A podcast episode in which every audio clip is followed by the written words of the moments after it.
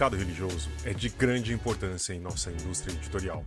Dentro dele, por exemplo, temos o livro mais vendido, a Bíblia. Segundo o IBGE, mais de 80% da população se declara cristã, seja ela católica, protestante ou evangélica. Na lista dos mais vendidos do Publish News, é possível observar também sempre algum livro nessas vertentes que vez ou outra surge com mais força. Para falar sobre as particularidades desse mercado, como funciona e o que tanto deve ser levado em conta, conversamos com duas figuras muito importantes nesse setor. Hugo Langoni, poeta, tradutor, doutor em teoria literária, editor do Grupo Ediouro, à frente do selo Petra, além de participar da Nova Fronteira e Agir. E com Samuel Couto, diretor editorial da Thomas Nelson, que faz parte da HarperCollins Brasil. Além de ser responsável pelo selo cristão do grupo, liderou aquisições como C.S. Lewis e J.R.R. Tolkien. Nesse bate-papo, eles falam sobre as diferenças do mercado cristão e católico, além do seu crescimento nos últimos anos, da sua sofisticação, do público leitor cativo e muito mais. Esse podcast é um oferecimento da MVB Brasil, empresa que traz soluções em tecnologia para o mercado do livro. Além da MetaBooks, reconhecida plataforma de metadados, a MVB oferece para o mercado brasileiro o único serviço de EDI exclusivo para o negócio do livro. Com a PubNet, o seu processo de pedidos ganha mais eficiência. E já viu falar em POD? Impressão sob demanda. Nossos parceiros não livros são referência dessa tecnologia no Brasil, que permite vender primeiro e imprimir depois, reduzindo custos com estoque, armazenamento e distribuição. Com o POD da Um Livro, você disponibiliza 100% do seu catálogo sem perder nenhuma venda. Esse é o episódio número 234 do podcast do Publish News do dia 12 de setembro de 2022, gravado no dia 30 de agosto. Eu sou Fabio Errara e esse episódio conta com a participação de Talita Facchini, Thales de Menezes e Karina Lourenço. E a edição de Fábio Errara. E não se esqueça de assinar a nossa newsletter, nos seguir nas redes sociais, Instagram, LinkedIn, YouTube, Facebook e Twitter, todos os dias com novos conteúdos para você. E agora, Hugo Langoni e Samuel Couto. Queria agradecer ao Samuel, ao Hugo, por estarem aqui nessa conversa.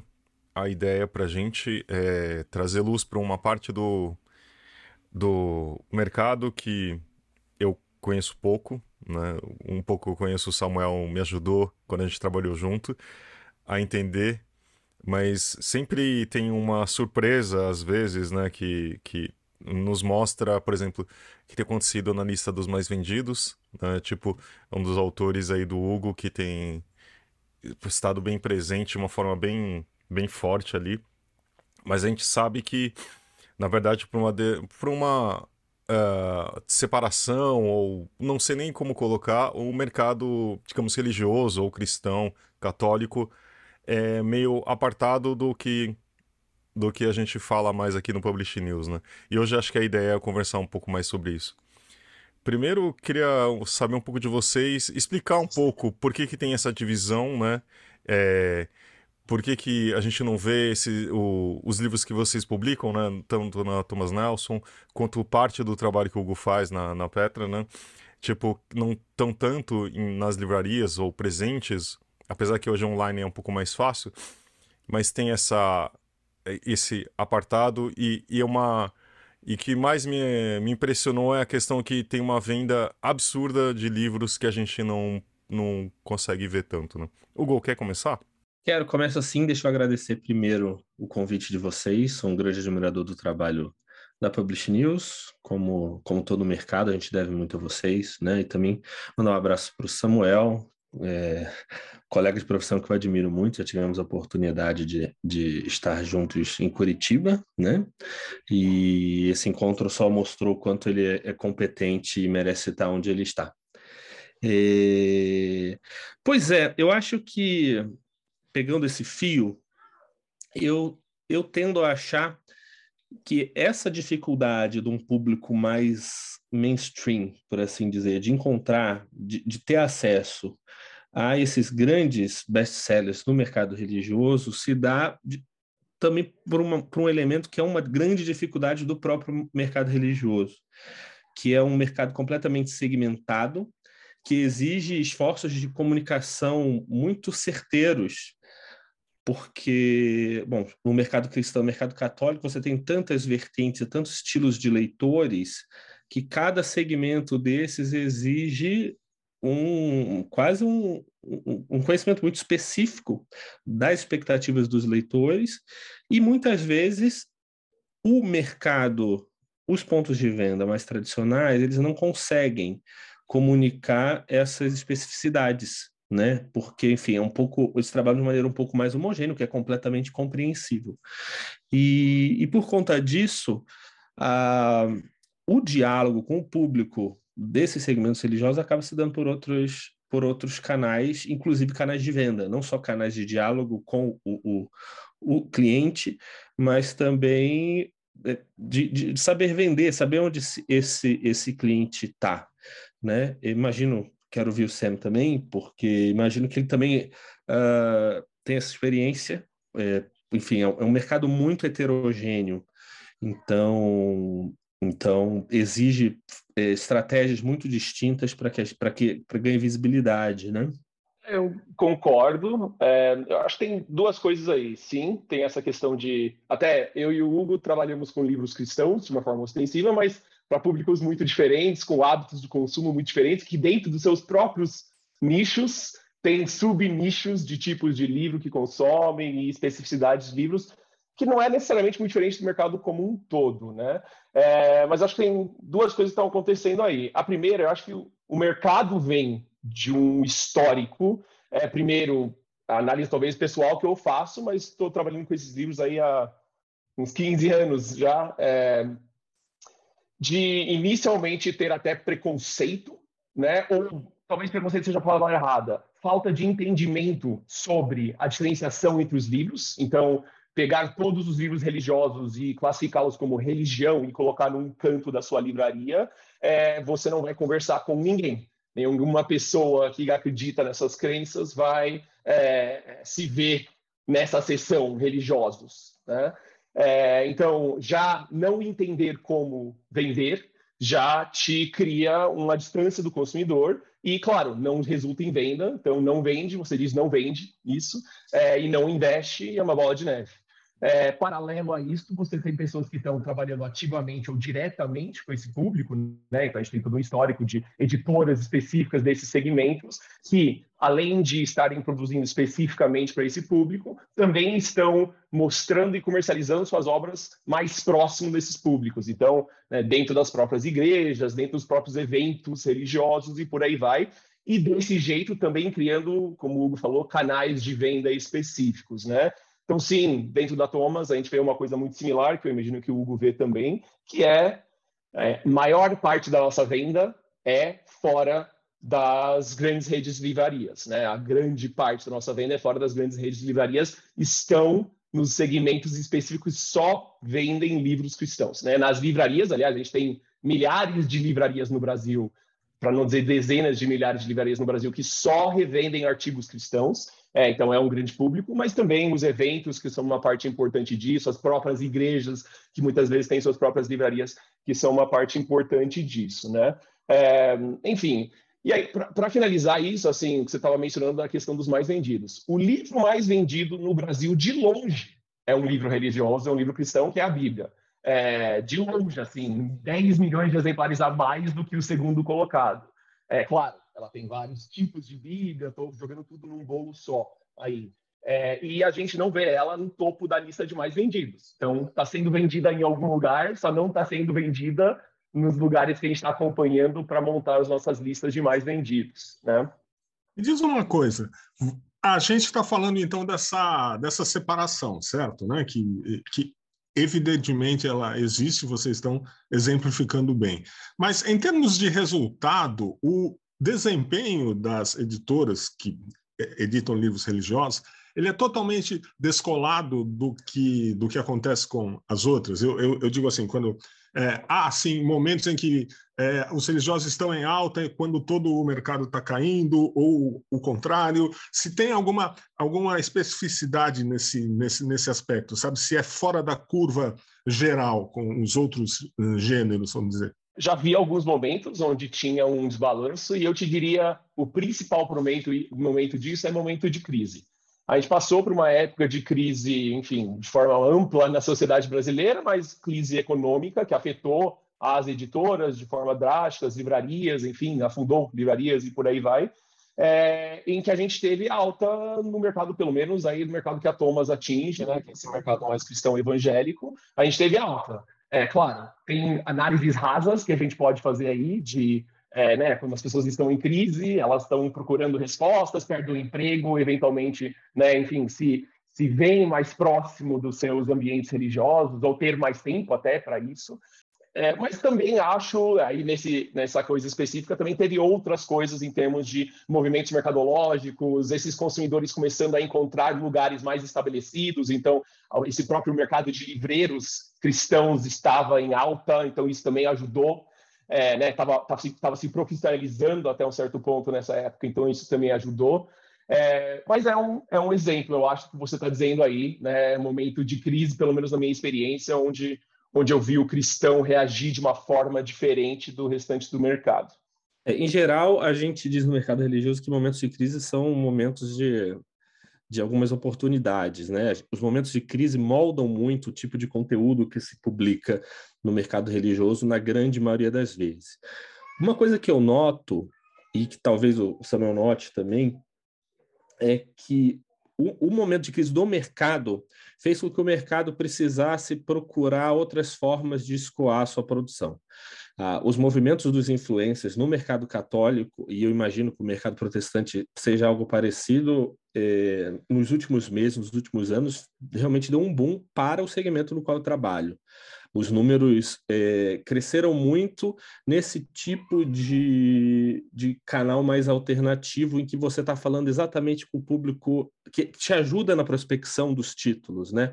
Você conhece o perfil desses influencers, você consegue ir atrás da. Você entende esse, esse leitor, entende os admiradores desse, dessas figuras, e, e nesse caminho eu posso dizer que a gente encontrou uma resposta muito positiva no mercado, e aí eu vou ampliar, não só no mercado religioso, mas no mercado com caráter um pouco mais tradicional, né? O, o desempenho, por exemplo, na, na, do, William Bennett na Nova Fronteira nasceu de um movimento de influencers. Assim, eu posso eu posso mapear para você e falar assim, olha, aqui começou o burburinho aqui e deu a entender. As mães começaram a falar isso.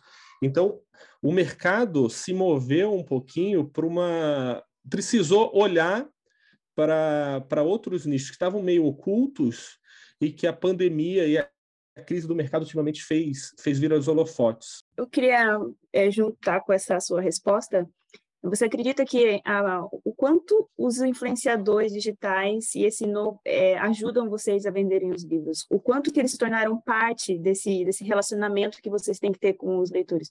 Vocês acabaram de falar, né? Que vocês têm que ter, vocês têm que ser muito próximos a eles e entender o que cada um está querendo falar, né?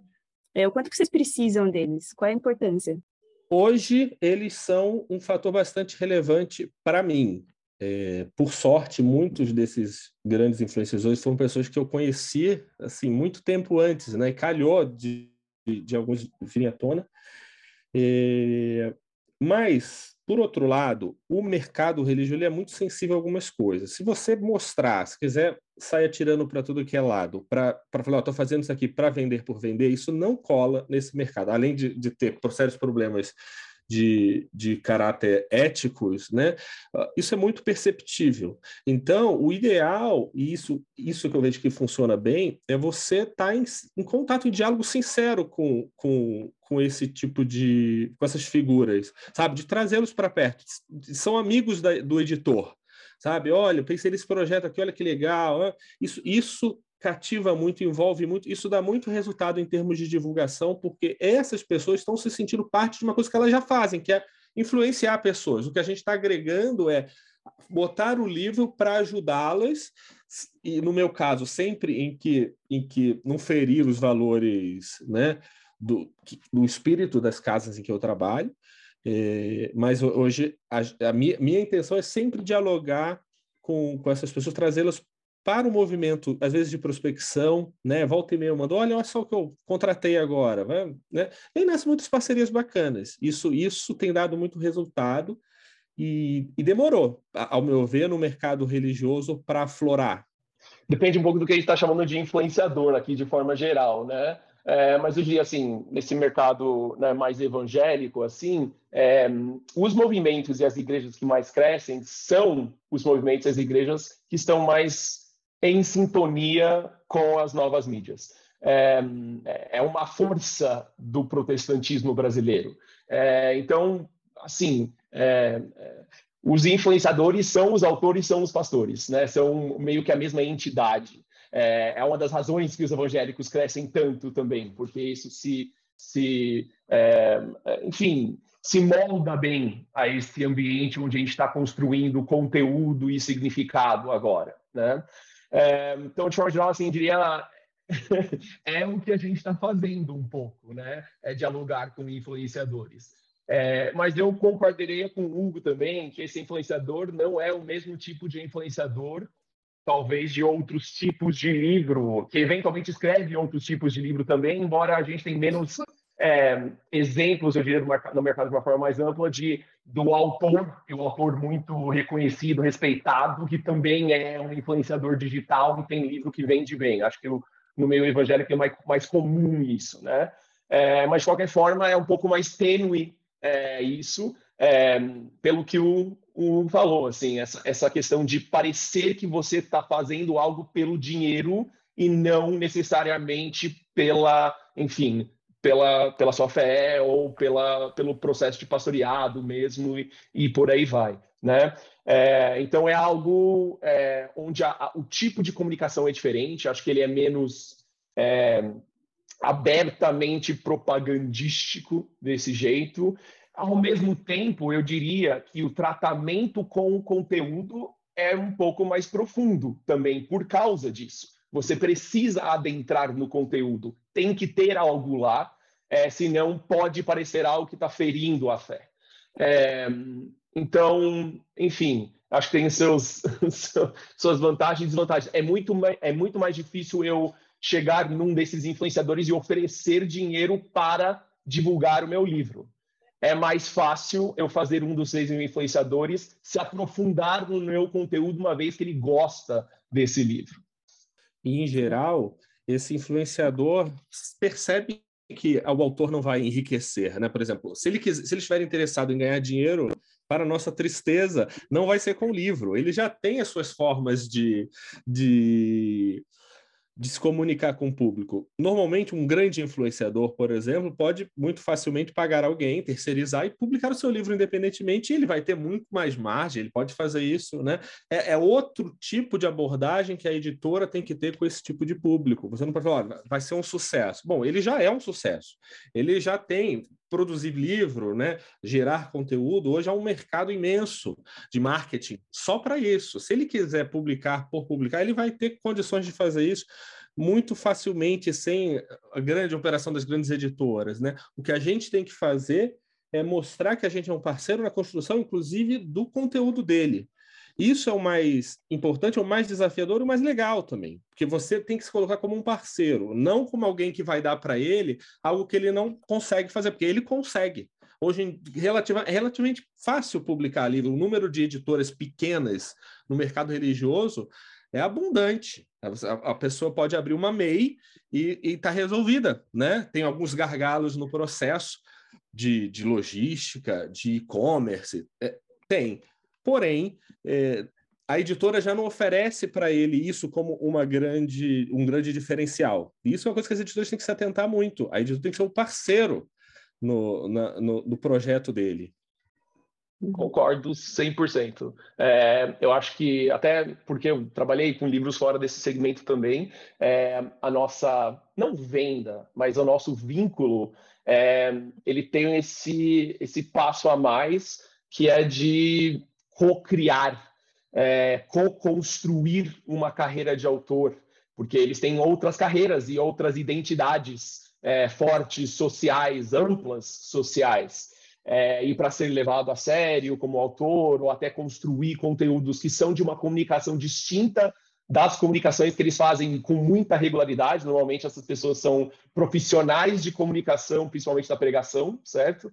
É, mas criar é, mensagens em outro médio que não é igual, que tem diferenças, que precisa de adaptações, que tem outros tipos de longevidade, é, cria um outro tipo de vínculo para o editor e o autor. Que, por um lado, acho que é, é bastante empolgante, mas é mais desafiador, e sim, é, é muito comum esses, esses autores terem livros independentes, extremamente bem-sucedidos, que a gente não vê nem um pouco no mercado livreiro, no mercado, né? vende literalmente milhões de exemplares só para a sua igreja, só para o seu público, autopublicado.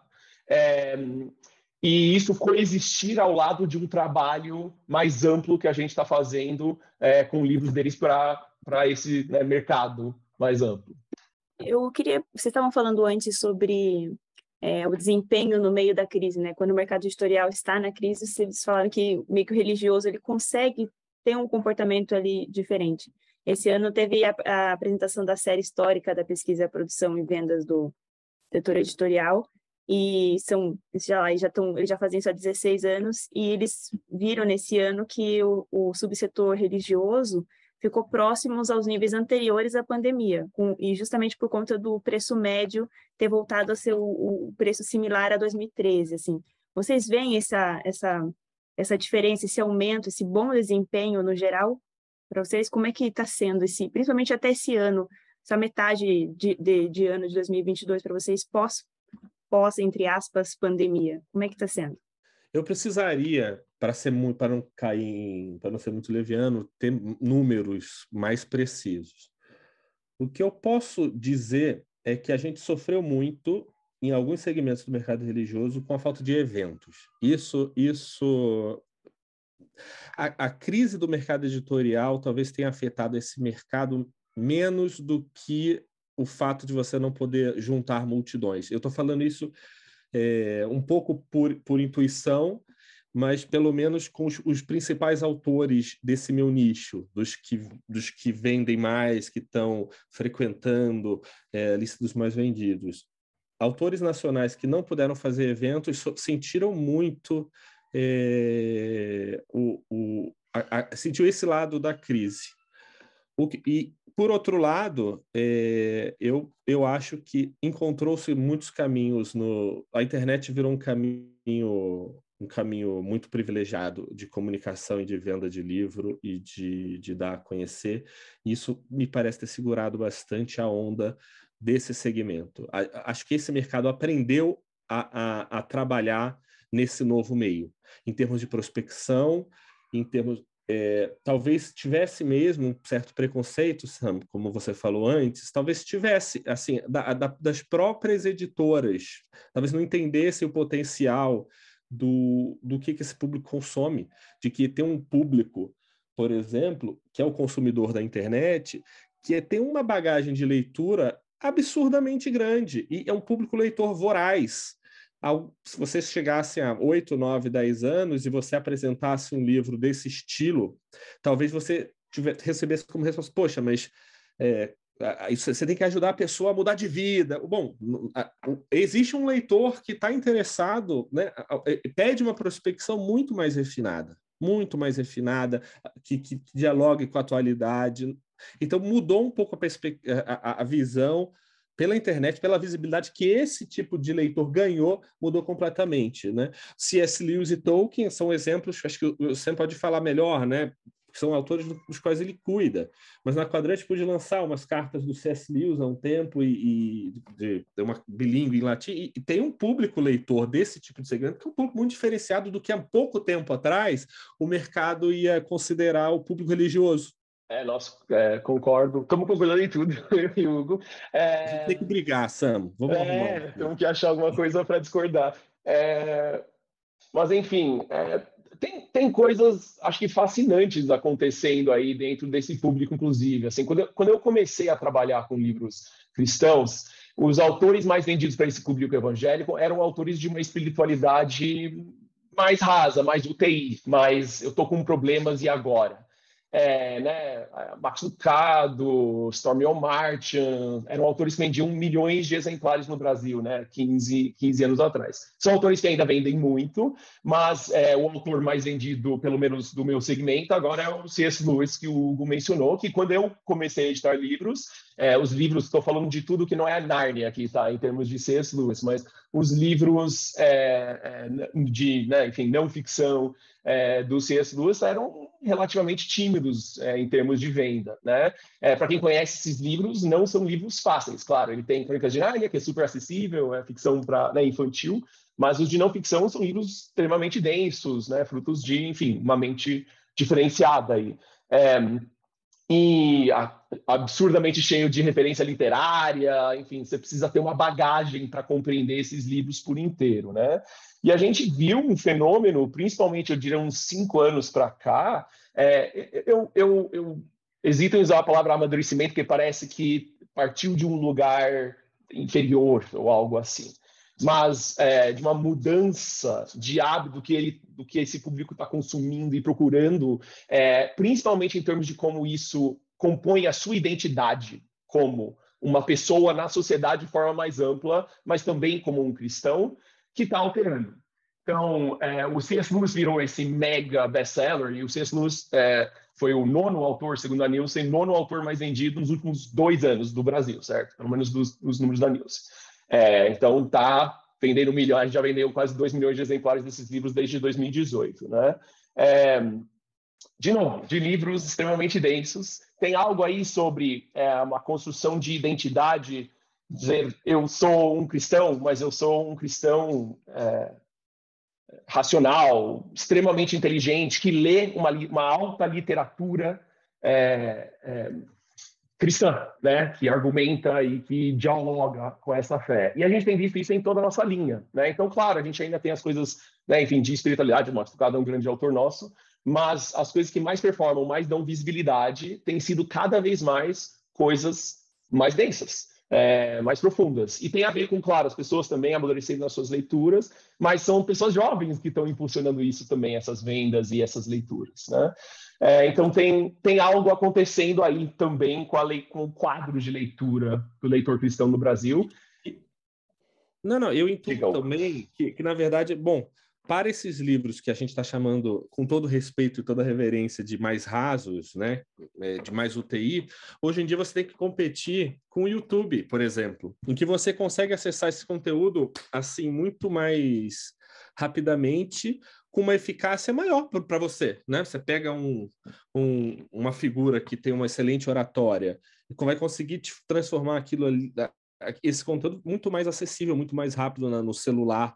Então, e você não consegue fazer isso com um público de uma bagagem de leitura maior, é mais difícil. Ele, ele, o livro para ele ainda é um meio muito privilegiado de acesso a ideias e de, de leitura. Né? O público um pouco mais simples, no sentido de formação de, de, de, de leitura, de bagagem de leitura, talvez encontre em outros meios o que o livro, antigamente, só o livro oferecia para ele, né? ou sua televisão aberta, por exemplo. Eu estava construindo em cima da, da, do que o Hugo tinha conversado antes, né? Não sei se eu necessariamente respondi a pergunta. Em termos de comparativo de evolução mercadológico, né? É, bom, pelo menos para nós, né? É, a Thomas Nelson é um selo da HarperCollins Brasil e é uma parte considerável do faturamento da empresa e ela cresce na mesma medida que a empresa cresce como um todo, em alguns momentos um pouco mais, é, mas com certeza os autores que estão tendo um reconhecimento por parte do público, e o Hugo mencionou dois deles aí, é, então Tolkien e C.S. Lewis, estão à frente deste crescimento, estão drivando esse crescimento, e em ambos os casos, principalmente no período aí de pandemia e pós-pandêmico, bom, enfim, de pandemia de forma geral, é, aumentou consideravelmente as vendas, né? Então tem algo acontecendo aí. Mas de forma geral, assim, é, o jeito que eu olho para isso, e acho que quando a gente está conversando sobre o cristão dentro do mercado é, de livros de forma geral, a gente tende a olhar isso como um nicho como algo, é, uma partezinha menor. É, e eu argumentaria que, na verdade, é a vasta maioria dos leitores, eles leem outros tipos de literatura que contam para a lista de mais vendido, eles são ávidos leitores, e a gente tem múltiplas pesquisas, inclusive da CBL, que mostram que o leitor cristão lê mais que o leitor né, é, brasileiro médio, é, e tem uma razão por isso, que é, a própria prática da sua fé gira em torno da leitura de um livro. Né? Tem essa coisa de ser o povo do livro, e essas lideranças, esses influenciadores, influenciam para ler. Eles estão impulsionando as pessoas a lerem cada vez mais e adentrarem nas suas crenças através da leitura, através da literatura. É, então, eu não trato, e eu acho que dentro da Harper a gente não trata como uma, um nicho, a gente trata como uma outra forma de dialogar com os principais leitores do nosso país. Acho que era uma coisa que a gente discutia bastante nessa, nos nossos almoços, era de uh, esse caminho que tem, tem se construído, que, que vocês estão mostrando também, que o mercado cristão é uma parte importante ou principal de, do nosso mercado, mas também de uma sofisticação de, de marketing, de, de, de comunicação e etc. E pelo visto também, tanto em conteúdo quanto em forma, né? Os livros também, eu, sabe, é, você vê, tem um acabamento melhor, etc. Tudo tende a ser uma, de uma sofisticação maior também, né? Como que vocês acham que o mercado tem caminhado para isso? E, e por que... E a minha outra pergunta, por que é, é, as livrarias grandes não não chegam nesse público, porque também assim, não é que são pessoas diferentes, como você falou, né? Não é que não vai num shopping diferente ou vai numa livraria diferente, mas por que não está na leitura ou, sei lá, em outras grandes redes? Sam, me ajuda aqui. É, de forma geral, é, a forma de dialogar com esse, com esse público não é uma forma eficaz. Então, essa pessoa, sim, ela vai para o shopping de domingo, ela vai na igreja, depois da igreja ela vai no shopping, né, almoçar com o pessoal de lá, da sua comunidade. É, ela vai na livraria e ela consome livros. Ela só não consome os livros cristãos, porque, primeiro, estão lá em menor quantidade, mas segundo, porque estão socados num canto que diz religioso ou esotérico. E ele está também comunicado de uma forma que nem ele entende o que é o que. É, então, a coisa mais comum que a gente pega é, com as grandes livrarias é, é, com a Bíblia, que é ter a Bíblia católica e a Bíblia protestante em conjunto. As duas dizem Bíblia Sagrada na capa igual, elas têm características similares, principalmente quando você consegue começa a ir para os lugares das Bíblias mais acessíveis, né? Elas vão ser muito similares. É, como eu sei a diferença? Pergunto para um, o lojista, ele não entende a mínima sobre o, o que é o que lá, como que tá é, é claramente não é um lugar para eu consumir esse produto. É, aí eu vou na livraria na, em São Paulo, aqui a gente tem a Conde Sarzedas, né, que é a rua, enfim, que tem todas as livrarias evangélicas. É, lá eu vou ter uma aula, vai ter um cara que está fazendo um seminário que entende não só de qual Bíblia é qual Bíblia, mas vai te ensinar algo sobre o que você deveria estar lendo, é, que vai te dar um baile sobre, enfim, que, que é interessante, o que, que não é, o que, quais são suas possibilidades. Eles vão ter um mix completo, que acho que é um outro ponto também. A Thomas está num lugar de privilégio, porque por fazer parte de um grupo editorial maior, a gente está inserido nesses ambientes. Então, tem livros da Thomas Nelson nas grandes redes de livraria. Tem C.S. Lewis em todas as grandes redes de livraria. Mas as nossas principais concorrentes nesse meio não estão distribuídos na mesma medida. É, a sua representatividade para o público leitor não está expressa no mix de produtos que está oferecido nessas redes. É, então, tem isso também de ir na livraria e não encontrar o que você está procurando, né? É, que eu acho que vai ser um dos principais. Isso dito, está mudando, está começando a mudar. Eu acho que esse discurso que eu estou dando para vocês de ser um leitor importante, já dei um milhão de vezes, o Fábio já acompanhou já, é, para livreiros, para essas livrarias, não só eu, claro, o Hugo, enfim, acho que muitas pessoas que trabalham no nosso meio que estão fazendo esse trabalho, que é, gente, não é uma questão de, assim, concordar ou não com essas crenças, o que, que você está expressando, e sim, é, a analogia que eu faço é, você tem uma concessionária de Volkswagen e você não vende Gol, a coisa que mais vende, você não vende. Então você está fazendo algo errado. É, você não está vendendo livros. Assim, faltam os livros que as pessoas querem ler, né? Eu concordo mil por cento. Eu nem, nem ainda bem que o, Samuel pegou primeiro essa resposta, porque eu ia ter mais dificuldade de respondê-la. Então, dessa vez, estou na posição de concordar. É, eu, eu, eu, concordo. Eu acho que, no fundo, nessas grandes redes, nessas grandes livrarias, o, o, o católico que vai ao shopping, ele simplesmente não se sente querido ali, na, na, livraria. É isso. Esse lugar não é o meu lugar. É que o, o leitor, No, e, e, vejam que esse é o leitor, leitor desse segmento, é um leitor para quem o livro é uma coisa muito importante e é um leitor é, para o qual, obviamente, a fé está no centro da sua vida. É o, é o que tem de mais crucial, que define a vida dele, a vida da família dele. Então ele entra no, numa livraria de shopping e, como o Samuel falou, tá lá uma, uma sessão de religião com um monte de lombadas e o livro para você, que é a coisa mais cara do mundo, mais querida, tá do lado de outras coisas que para você não dialogam com você. Você está tratado como qualquer coisa ali, né? Tá jogando o seu livro, né? Vamos supor, o público protestante, o público católico tá lá com a sua Bíblia do lado da Bíblia do, do outro segmento. Então vem um livro de yoga e um livro de, de alta teologia, né? De patrística, de escolástica. O, o cliente não se sente nem um pouco contemplado. Né? Ele precisa de um lugar, sobretudo, a gente está falando de, de, pessoas com bagagem de leitura, precisa de um lugar em que ele se sinta acolhido e fazendo parte de alguma coisa. E essa acho que essas livrarias não dão. Elas focam muito mais em coisas de entretenimento, o que, enfim, mas talvez seja justificável, é uma questão de, de opção de cada. Mas eu, eu. E aí, quando ela vai na internet, por exemplo, ela está numa comunidade, ela está dialogando com pessoas, ela está dando opinião. Então aí ela se sente num movimento muito mais. Ela se sente parte de alguma coisa, que para ela é, é o cerne da vida dela. É, eu adicionaria algo só para assim jogar um pouco de sal em cima também, que é, é isso é verdade só para o segmento cristão ou não é a verdade para muitos outros segmentos de livros. É, porque temos diversos outros tipos de segmentos que são relegados também a, a não vendáveis, muito mais porque elas não estão sendo trabalhadas. Tem um público grande leitor que consome por outros caminhos. É, é algo para refletir sobre como a gente está expondo, o que a gente está expondo e por que a gente está expondo nesses pontos de venda, que é sempre um pouco a, a minha crítica. É, eu tenho uma crítica a expor exatamente os mesmos livros numa, num shopping numa zona nobre e num shopping numa zona, né, enfim, de classe C, classe D, não é o mesmo público, ele não consome a mesma coisa. Eu, eu questiono a gente expor os mesmos livros da mesma forma, né? No mesmo, mesmos quadradinhos, religião, psicologia, etc. É, em São Paulo e em Belém do Pará, é, como se fosse o mesmo público procurando a mesma coisa, do mesmo jeito.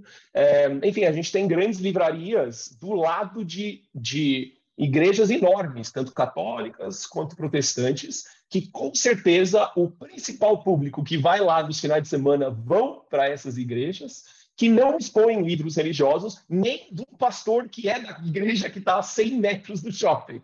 É, então, acho que tem algo aí de reflexão sobre, de uma forma mais ampla, o porquê que a gente está expondo o que a gente expõe e se isso é efetivo para pessoas lerem mais, quererem ler ou consumir nesses ambientes.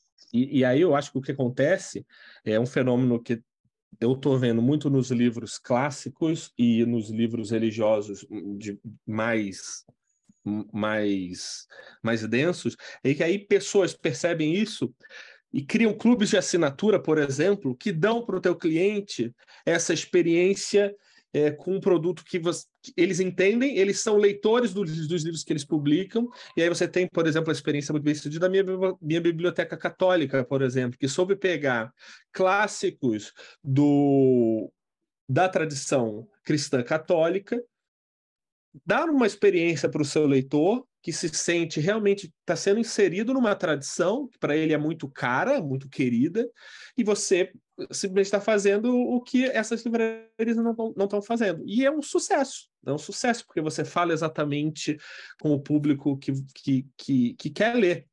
Talvez se aquele livro tivesse sendo mais bem trabalhado numa livraria, estaria sendo, tivesse sendo consumido.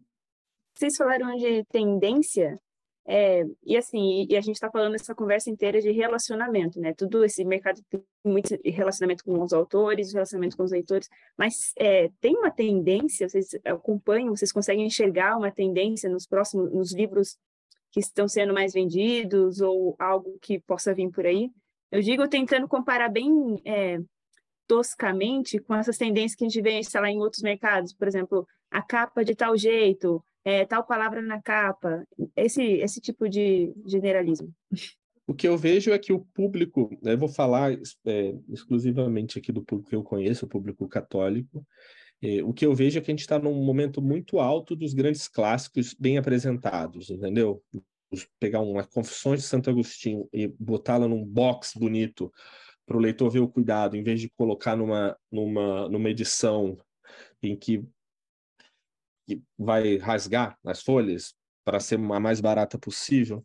eu digo experiência, né? Boxes do Fulton Sheen, que é um autor que atendia muito um público leitor mais conservador, mais né, voraz, estava esquecido. A gente tinha e esses livros frequentavam as livrarias na década de 50, na década de 60 e continuam sendo demandados hoje em dia. No momento, eu olho com muito carinho para essa formação perene do leitor. Acho que eles estão aceitando isso muito bem, porque eu vejo no público, graças às redes sociais, eu acho que eles, o, o público religioso está sendo mais bem formado também no, na, na, sua fé, no sentido de saber o que que eu, o que que eu acredito, quem me deu isso em que eu acredito. E quando você volta para esses livros mais perenes, você tá tá dando um livro que vai servir. Acredite, daqui a mil anos, se você tiver essa edição ali, vai estar tá vendendo, né? É, de forma geral, as tendências do nosso, dos nossos mercados, eu acho que vão Claro, tem, tem exceções, tem coisas que acontecem específicas, mas vão seguir as tendências é, do mercado como um todo. Né? Acho que eu estou batendo nessa tecla, tecla bastante aqui, que se você somar o público leitor do Google com o meu público leitor, é 81% da população brasileira, assim, nas últimas pesquisas. Né? Então, é o Brasil, são os leitores brasileiros. Então, está acontecendo nos outros mercados, está acontecendo no nosso mercado também. É, mas sim, tem, tem, tem essas mesmas tendências aí que, que o Hugo está apontando, né? Então, acho que o próprio C.S. Lewis que eu, que eu mencionei antes é um exemplo disso, né? A gente deu uma nova roupagem, é, deixou ele com, enfim, esse tratamento, esse carinho que ele merece é, e que os leitores acreditavam que ele merecia, é, e, e, isso auxiliou nesse processo de impulsionamento de venda. E, de forma geral, o leitor brasileiro, de forma geral, não só o cristão, mas o cristão também, acho que o Fábio mencionou isso, né? Está mais exigente, é, quer mais, é, quer que aquilo seja algo especial mesmo. Vai ficar dentro da casa dele, na estante dele, para sempre. Então, é, ele quer, enfim, e como isso também auxilia ainda mais o nosso meio a construir identidade. Então, essa estante não está só dizendo, ó, oh, eu leio coisas legais, eu sou um cristão, eu tenho esses valores, é, ainda mais quer que isso é, represente de uma forma é, bem tratada, enfim. E, então, sim, acho que essa, essa questão de como a gente está dando esse tratamento e também os autores clássicos, que foi uma tendência geral de mercado, né, é, acontecerem.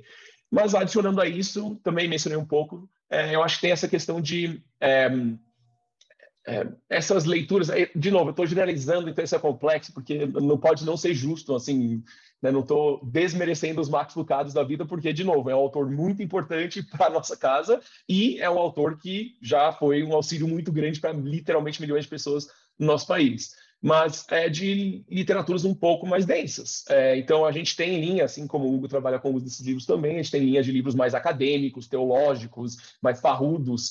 Esse, isso é uma tendência grande, esses livros de teologia de forma mais ampla. O que acontece aí? Principalmente uma, uma nova geração, né? Uma, são pessoas que estão se formando agora, não estão necessariamente se formando para ser pastores ou, né, enfim, líderes ou fazendo seminários mas elas entendem que uma parte importante do seu aprofundamento intelectual é se aprofundar intelectualmente na sua fé e que a leitura é uma forma de fazer isso, lendo os grandes autores, lendo essas grandes mentes pensantes cristãs, é, e explorando um pouco essa parte semi-acadêmica disso, certo? Então, como a gente sistematiza esse estudo? Como eu aprendo mais? E aí você vai entrar em outras coisas que tem né, específicas nesse meio, que é essa leitura de uma tradução de um livro que é sagrado, que está escrito em outras línguas.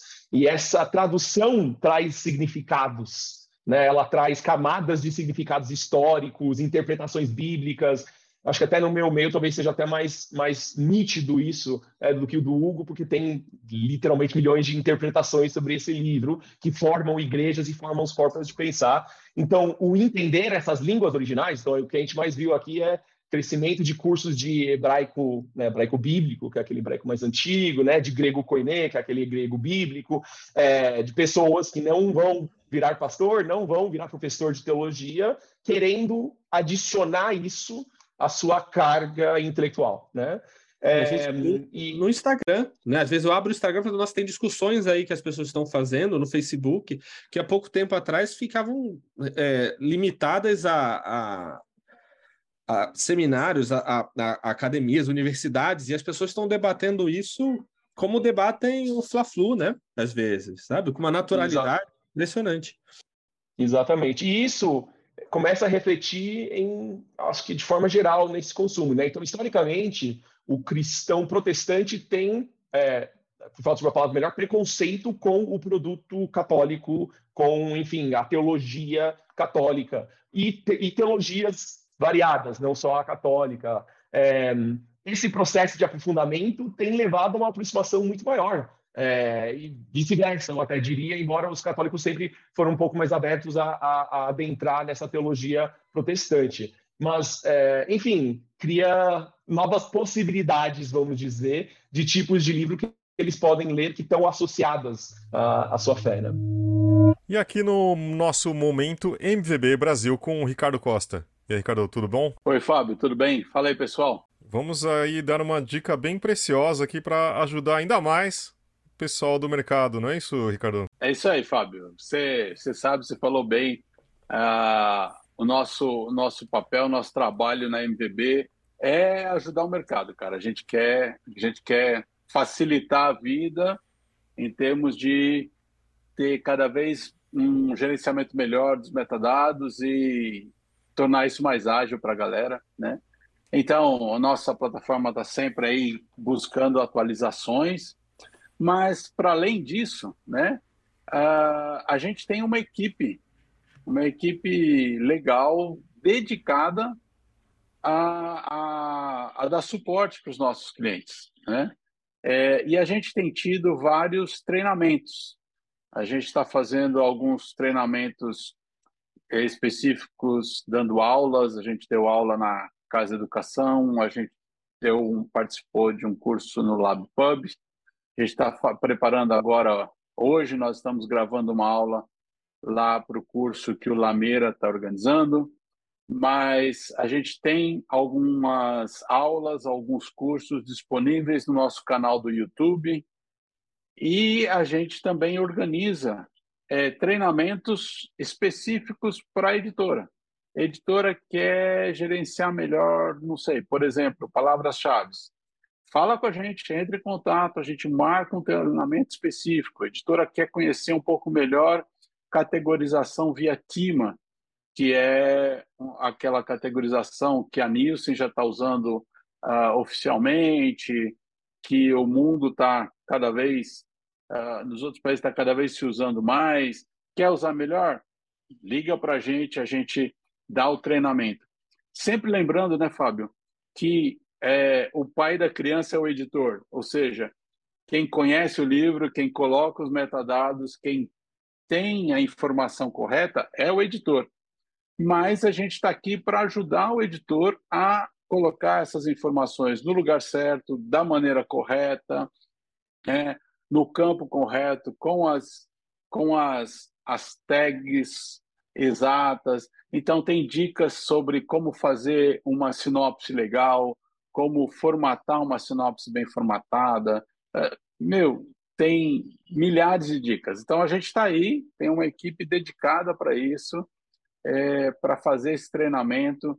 Então, a galera que é cliente Metabooks, cliente MVB Brasil, entre em contato com o nosso time ou pelo e-mail atendimento arroba mvb-online.com ou pelo nosso telefone 11 30 60 94 98. Esse número foi difícil de eu, de eu decorar, não sei porquê. Mas entre em contato com a gente, que a gente programa um treinamento para a sua equipe. A gente está aqui para ajudar é, a gente faz um treinamento inicial, mas eu, a gente sabe também que às vezes demora um pouco para começar a usar, né? Uh, ou fazer atualização de preços em lote, quero atualizar todos os preços. A, a, editora faz isso uma ou duas vezes por ano, então não é uma coisa que vai gravar logo na primeira vez. Liga para a gente, a gente dá as dicas, a gente ensina a fazer, a gente acompanha uma primeira vez e você toma posse desse, dessa ferramenta que assim te te deixa no controle total do gerenciamento dos metadados. Então fica aí, gente, entre em contato, a gente está à disposição para ajudar vocês. De qualquer jeito, aqui na notícia uh, de, desse episódio do podcast, também na descrição aqui, a gente coloca também todos os telefones, o canal do YouTube, e é para você achar ali também. Tá bom? Ricardo, obrigado, cara. Até mais. Valeu, Fábio. Um abraço a todos. Me diga uma coisa, é, mudando um pouco o foco, mas é uma, é uma curiosidade que eu tenho, que acho que muita gente deve compartilhar essa, essa curiosidade. No trabalho dentro da editora, da editora que faz esse gênero, você, o, a, as pessoas que trabalham lá, elas têm que ser religiosas também? Diga uma coisa assim, é, há ou, ou não há uma necessidade disso? O quanto que é, que é importante? Você tem, eu sei que você tem gente que tem que ser consultor nessas coisas, né? Sempre, né? Para que tudo saia como como deva ser, como é o certo, como é a voz corrente. Mas diz uma coisa, é, é, é, é, é bom ter as pessoas religiosas? É sempre assim? Como é que funciona? Pergunta Olha, espinhosa. Que... É, é uma pergunta espinhosa. Eu acho que vão, vai haver tantas respostas quanto forem as editoras. A minha intuição é essa no lado católico.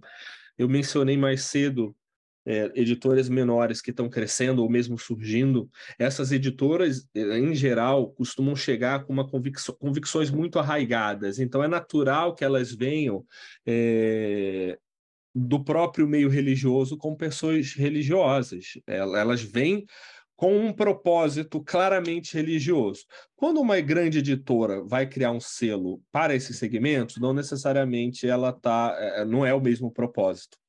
Então, você conta com a estrutura da própria editora que vai trabalhar com. vai estar tá vendendo, como muitas vezes acontece, o livro do padre Reginaldo Manzotti e, no, e a biografia da Anitta. No mesmo. No, tem que, é um grande desafio de comunicação.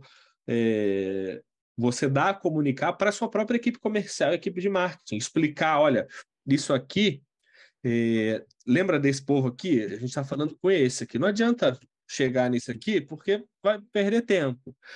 Eu vejo como um dos grandes desafios entender a maneira de se comunicar melhor, mas isso por parte de departamentos de marketing, de departamento comercial, do mercado como um todo, de entender isso. E talvez pessoas mais metidas nisso poupassem algum tipo de, de, de trabalho. Mas eu vejo que há, há dois movimentos distintos a depender do tipo de casa da qual a gente está falando.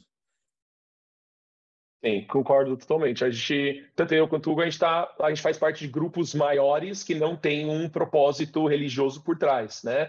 Nós concorremos com editoras que nascem dentro das igrejas. Elas eh, muitas vezes são o braço editorial da própria igreja. É, então, não só você precisa ser cristão, você precisa ser daquela igreja para poder, você tem que acreditar o que eles acreditam especificamente, você tem que estar dentro do processo até político interno deles para poder trabalhar lá, né? É, acho que nos nossos casos, é, bom, já experimentei um pouco dos dois, eu diria, e eu chego na conclusão que é, é importante, em, dependendo do que você está fazendo. É, acho que na parte editorial, já tive editores da equipe que não eram, é, e tem uma distância grande para passar, é, não só de entendimento de público, mas de, como para todos os nossos trabalhos, de motivação. Porque tem algo forte aí de propósito, e se, se aquilo não dialoga com os seus valores, ou eventualmente se ele está em oposição aos seus valores, é bastante improvável que você vai conseguir fazer isso em alto nível por muito tempo. É, claro, acho que tem uma, né, um discurso de profissionalismo, né? tem que poder fazer tudo, tem que colocar o pessoal de lado, mas somos seres humanos, não sei se eu acredito nisso muito, não. Acho que é, né, o que a gente faz tem que estar tá interligado com os nossos valores, senão a coisa começa a se distanciar demais e se torna insuportável. É, então tem uma, um elemento aí que eu acho que é importante, né? É difícil uma pessoa que acredita que até o jeito dela ser, a identidade dela é atacada ou afrontada pela religiosidade, como que ela vai vender bem um livro, é, mostrar bem, fazer um bom marketing daquilo, se aquilo está perpendicular à sua identidade, né? É, então tem algo aí também, é, mas eu também vi pessoas fazerem em alto nível também por serem boas de comunicação, boas de é, transformar ideias em palavras de forma geral. É, então, não sei se eu, se, eu, se eu tenho a resposta certa para isso, mas eu acho que é importante, mas tem casos onde, onde, onde funciona. Né? É, no caso da Thomas Nelson, bem especificamente, é, como o Hugo mencionou, né, nós, é, até em termos de propósito, nós estamos tentando dialogar com o maior número de cristãos possíveis. Né? Tá um pouco diferente do, do mercado católico, o, o mercado cristão, assim, ele não tem uma, uma, umas regras centralizadas, interpretações bíblicas centralizadas. É muito difuso e uma tradição evangélica pode acreditar que outra não é nem sequer cristão. É, mesmo elas tendo dentro do mesmo espectro quando a gente está olhando de fora. Né? É, enfim, isso cria uma complexidade de comunicação contínua que é, do nosso ponto de vista, estamos tentando ultrapassar, tentando ser o mais, o que a gente chama de mais inclusivo possível dentro desse meio. Então, nós não publicamos livros que, que sejam nem uma apologia a uma linha doutrinária específica, nem um ataque a uma linha doutrinária específica. Tem editoras que o propósito deles é fazer isso. A editora da igreja, o propósito dela é defender a minha igreja é melhor que as outras igrejas. É, no nosso caso, a gente está tentando criar conteúdos cristãos que vão conversar com todos. Muito obrigado pelo, pela conversa aqui. É, queria agradecer mesmo para tentar entender um pouco melhor, colocar uh, um entendimento aqui numa parte que a gente não estava entendendo. Isso acho que ajudou bastante. Hugo e Samuel, obrigado por esse tempo. E, e é isso, gente. A gente se fala na semana que vem. Até mais. Muito obrigada. Obrigado, gente. Eu agradeço, gente. Bom trabalho para vocês aí. Aguentem o Valeu, gente. Foi bem legal. Obrigado. Tchau, tchau.